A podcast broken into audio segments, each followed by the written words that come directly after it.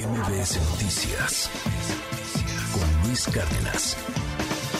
Ya lo decíamos también a finales de 2022 y justo arrancando este 2023, ha habido una enorme demanda de este trámite que realiza y que puso a disposición de todos los, los usuarios el Instituto del Fondo Nacional de la Vivienda para los Trabajadores, el Infonavit, de ampliar hasta el 10 de enero este plazo para convertir los créditos que se encuentran en veces salario mínimo a pesos, pues para evitar que los saldos de los créditos aumenten. Y esta mañana me da muchísimo gusto saludar y le agradezco nos tome la llamada a Carlos Martínez, él es el director del Infonavit, pues para que nos cuente un poquito más a detalle de este programa de estos beneficios y que nuestros amigos del auditorio que aún no lo hacen, pues aprovechen estos últimos días. Carlos, muy buen día y gracias por acompañarnos en MBS. Buenos días, Sheila. Feliz año y saludos a todo el auditorio. Muchas gracias. Buen día y feliz año también. Pues en primera instancia, eh, cuéntenos de qué se trata ese programa para quienes aún no lo conocen y por qué es importante que quienes no han eh, pasado sus créditos a pesos eh, lo hagan lo antes posible todos aquellos acreditados del Infonavit que sacaron su crédito antes de 2016 para atrás tienen créditos en veces salarios mínimos. ¿Qué significa? Que el saldo de la deuda, el saldo total cada año, aumenta conforme a la tasa de unidad de medida de actualización o la inflación. Pues básicamente lo que sucede es que aunque pagues, cuando llega el siguiente año se actualiza tu deuda y te borra eh, muchos pagos que hiciste durante el año. Entonces este programa al convertirlo a pesos quita esta actualización, elimina que el saldo se actualiza conforme una variable que además no tiene nada que ver con el trabajador, pero que así estaban los contratos. Entonces hacía los créditos que fueran muy caros porque se actualizaban conforme a esta tasa y sobre ese saldo actualizado y mayor se aplicaba una tasa de interés. Entonces te imaginabas que muchos acreditados lo que veían es que su saldo crecía y crecía aunque pagaran y pagaran. Y esta historia se acaba cuando lo convierten a pesos. ¿Por qué? Porque lo que hace el programa es, eh, uno, fijar la mensualidad, la deja congelada. Dos, hace que el saldo de la deuda no crezca eh, por ninguna variable exógena o ninguna variable fuera del control del trabajador y hace que con esto, cada vez que el trabajador pague, solo va a ir viendo disminuir su saldo se va a poder amortizar el crédito. Ok, entonces es muy importante que quienes eh, no, no, no están seguros simplemente porque hay veces que, pues sí, son créditos de, largo plazo, pues si no revisan su estado de cuenta, si no están seguros de qué tipo de, de, en qué modalidad están, sí, en veces salario mínimo o en pesos, pues que lo revisen lo antes posible porque tienen hasta el 10 de enero, es decir, unos días más, para poder hacer su trámite. ¿Dónde lo pueden hacer y qué requisitos necesitan? Es un trámite muy sencillo porque todo es en línea, todo se puede hacer a través de la banca electrónica que es mi cuenta.infonavit.org.mx.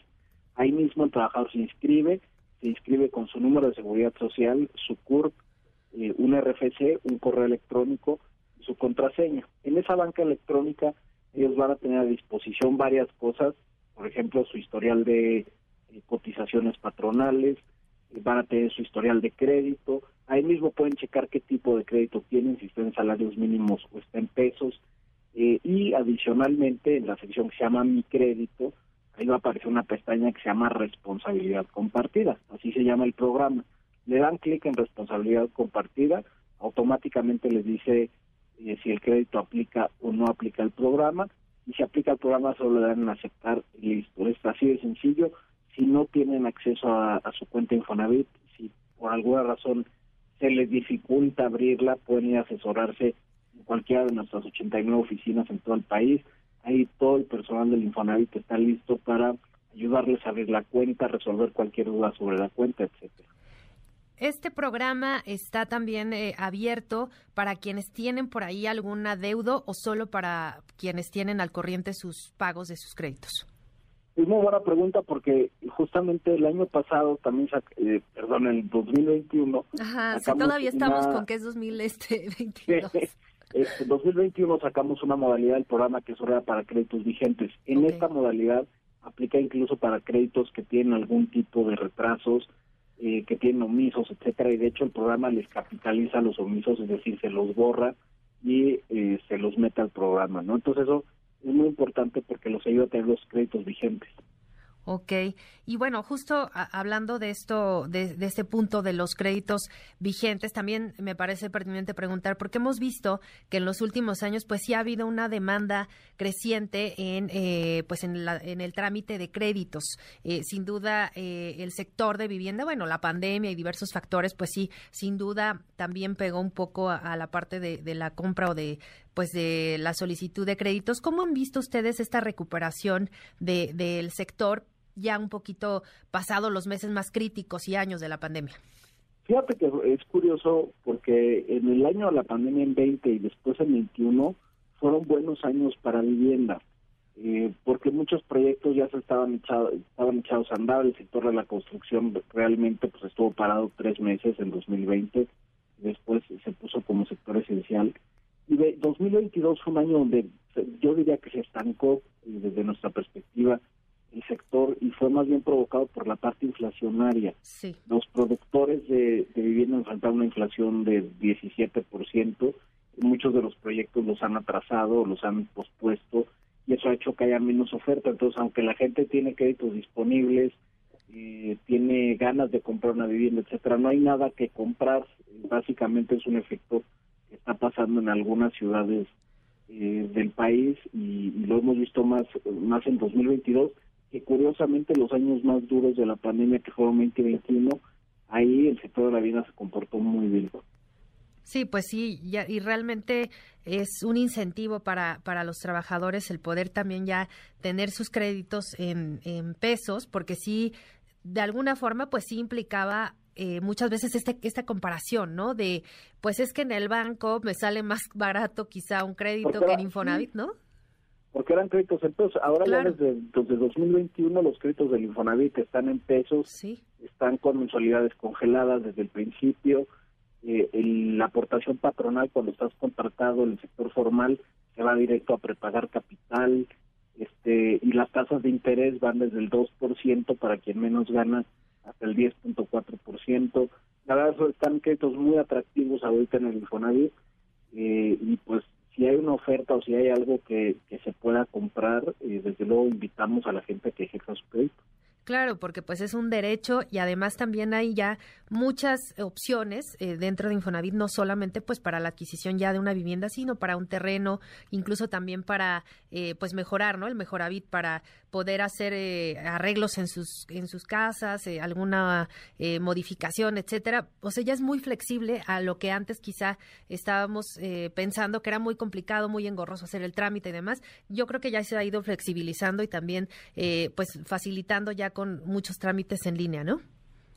Así es, y, lo que dices, ¿no? Sobre todo las opciones de qué puedes hacer con tu crédito, terreno, casa nueva, casa existente, construir en terreno propio, construir incluso en terreno ejidal, mejorar vivienda, etcétera. Entonces, eh, sí creo que vale la pena aprovechar las opciones porque el Infonavit está para ayudar a los trabajadores en lo que ellos necesiten de vivienda. O sea, no es comprar una vivienda por comprarla, sino una necesidad de vivienda, este fondo es de los trabajadores para los trabajadores. Así es, y bueno, pues este programa sin duda ha sido exitoso, el, cambiar de, eh, pues de veces salario mínimo a pesos y pues por eso la ampliación del programa. ¿Tenemos cifras de, de cuántos eh, acreditados han sido beneficiarios con esta reestructura? Sí, eh, al corte del, del final de diciembre eran 770 mil trabajadores, pero solo en diciembre solo en diciembre fueron 332 mil que se inscribieron al programa. Entonces sí fue una reacción muy importante, porque fue parte del de comunicación Ay, lo estamos perdiendo. Creo que se nos está cortando la llamada. Ahorita la, retomamos pues prácticamente para, para concluir, pero bueno, pues ahí están las cifras que nos da Carlos Martínez, director del Infonavit. 770 mil 746 beneficiados hasta el momento, hasta el 2022. Bueno, hasta el 2022, eh, tenemos tres días de 2023, pero es la cifra que tienen eh, contabilizada hasta el momento. Pues sí, una pues una gran cantidad de, de, de acreditados que han hecho este trámite y pues como como nos decía, es muy fácil a través de, pues, de la página de mi cuenta Infonavit hacerlo. Por favor, revisen sus estados de cuenta porque no nos confiemos. Quizá eh, sus créditos estén en, salarios mínimos y pues sí van a tener una mejor oferta si, eh, si los cambian a pesos. Ya retomamos a Carlos Martínez. Así es, decía que en, solo en el mes de diciembre fueron 330 mil cambios. Okay. Y, por eso mismo eh, dijimos, bueno, vamos a extender el plazo para que en los primeros 10 días del año eh, se sigan con las condiciones del año pasado, es decir, sin actualizar los saldos y ya con la unidad de medida de actualización. El INEGI sacará la unidad de medida de actualización estos días y a partir del 11 de enero el Infonavit va a actualizar todos los saldos de créditos que tengan eh, de esos salarios mínimos. Entonces, en tanto no salga esta actualización, podemos todavía tomar las condiciones 2022. Esa fue eh, lo que decidimos hacer y por eso invitamos a la gente a que lo haga antes de que se actualicen los saldos. Muy bien, pues el 10 de enero ya está a la vuelta de la esquina, prácticamente unos días más. Eh, ocho días más, así que pues acudir a cualquiera de las sucursales. ¿Cuántas tienen abiertas y qué horario están manejando? Son en todo el país eh, 89 sucursales desde las ocho y media de la mañana hasta las 4 de la tarde y seguramente vamos a estar anunciando en nuestras redes sociales, en Twitter, eh, ferias para los fines de semana, estos dos fines de semana antes del 10, para que ahí las ferias también puedan este, participar y puedan asesorarse para este trámite. Muy bien, pues vamos a estar atentos y pues ya estaremos molestándole para eh, actualizar las cifras una vez que concluya este periodo del 10 de enero y pues ver finalmente cuántos acreditados lograron hacer este cambio a pesos de sus créditos. Por lo pronto, muchas gracias. Muchas gracias, Sheila, y saludos a toda la auditorio. MBS Noticias con Luis Cárdenas.